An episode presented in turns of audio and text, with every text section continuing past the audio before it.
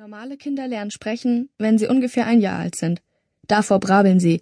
So wie mein Babybruder Leandro, der sagt Ei und dann Dai und Bu und Ba und manchmal auch Wawa oder Bubu. Aber wenn Babys ein Jahr alt werden, sagen sie irgendwann Mama und Papa und darüber freuen sich die Mamas und Papas natürlich wie verrückt. Als Tante Lisbeth ihr erstes richtiges Wort sagte, war sie schon zweieinhalb. Sie sagte nicht Mama und nicht Papa und auch nicht Oma oder Opa. Tante Lisbeths erstes Wort war witzig. Das sagte sie allerdings sehr deutlich und vor allem sehr, sehr oft. Alles war witzig. Die matschige Tomate auf Opas Kopf, das große Geschäft in Leandros Windel, die Beule auf meiner Stirn, als ich beim Ticken gegen die Laterne geknallt bin, und die schwarzen Zauselhaare von meiner besten Freundin Flo. Die stehen Flo nämlich alle vom Kopf ab und sehen wirklich witzig aus. Andere richtige Wörter sagte Tante Lisbeth aber nicht. Auch nicht mit drei Jahren, als sie schon im Kindergarten war. Die anderen Kinder nannten sie Baby Lisbeth und Lukas Arne fragte meine Tante, ob sie noch Kacke in die Windeln macht. Dafür musste Tante Lisbeth ihm natürlich erstmal einen vollen Sandmatscheimer über den Kopf schütten. Damit sah Lukas Arne aus, als hätte er Kacke auf dem Kopf. Lukas Arne heulte und Tante Lisbeth sagte, Witzig. Alle anderen Wörter musste man bei Tante Lisbeth raten. Einmal wollten Flo und ich mit ihr ein Interview für unsere Schülerzeitung machen. Ein Interview ist, wenn ich dir die Fragen stelle und du mir die Antworten gibst, erklärte ich Tante Lisbeth. Wie findest du das? Witzig, antwortete Tante Lisbeth. Gut, sagte ich. Dann geht es jetzt los. Flo nahm unser Interview auf dem Kassettenrekorder auf. Versuch mal, ob du Tante Lisbeths Antworten raten kannst. Wie heißt du? Äpfel. Was ist dein Lieblingsessen?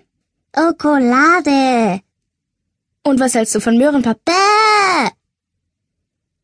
Ähm, wie findest du unsere Zeitung?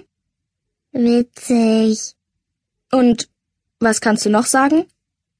Äh? Sollte cool heißen, und das konnte Tante Lisbeth dann irgendwann auch richtig sagen. Aber andere richtige Wörter wollten einfach nicht aus ihrem Mund. Jedenfalls keine Deutschen. Oma und Opa machten sich Sorgen. Ich glaube, deine Tante entwickelt sich zu langsam, sagte Oma an einem Sonntag vor den Sommerferien. Vielleicht sollten wir mit Lisbeth zu einem Arzt. Doch erstmal flogen wir mit Tante Lisbeth nach Brasilien. Da kommt nämlich mein Papa her. Den nenne ich Papai weil das Papa auf Brasilianisch heißt. Ich kann viele Wörter auf Brasilianisch und Tante Lisbeth konnte witzigerweise plötzlich auch welche. Als sie meine brasilianische Oma kennenlernte, sagte Tante Lisbeth Ei. Das heißt auf Deutsch Hallo. Und als ihr Papai ein Kokosnusseis spendierte, sagte Tante Lisbeth Obrigada. Das heißt auf Deutsch Danke. Da haben wir alle gestaunt. Aber nach den Sommerferien staunten wir erst richtig. Es war wieder ein Sonntag. Tante Lisbeth und ich saßen mit Oma und Opa beim Frühstück und Opa fragte, Habt ihr Lust auf eine Fahrradtour? Ich nickte, aber Tante Lisbeth wischte sich den verschmierten Mund ab und sagte, ich will auf die Rigma Rigmas am Hamburger Hafen. Dann kann ich mit Lola und Flo am Schiffsmast hochklettern. Das ist witzig und cool. Da sind Oma und Opa fast in Ohnmacht gefallen. Das waren 24 Wörter in einem Satz. Mein großes Mädchen, ich bin furchtbar stolz auf dich, sagte Oma und strich meine Tante über den Kopf.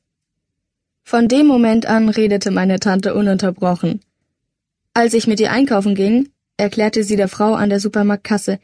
Die grünen Weintrauben können Sie mir gleich in die Hand geben. Damit möchte ich auf dem Nachhauseweg ein bisschen herumwerfen. Die Äpfel und die Würstchen können Sie einpacken. Die esse ich und alles andere esse ich auch. Am, am liebsten esse ich Schokolade mit ganzen Haselnüssen. Aber die grünen Weintrauben waren ein Vorschlag zur Güte. Den hat Lola gemacht. Das ist meine Nichte. Ich heiße Lisbeth und ich bin Lolas Tante. Finden Sie das normal?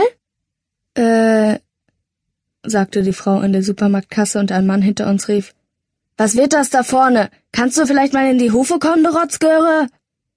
Ich bin ein Hamburger Mädchen und ich habe auch keine Hufe, sondern Füße. Haben Sie da nicht ordentlich sprechen gelernt?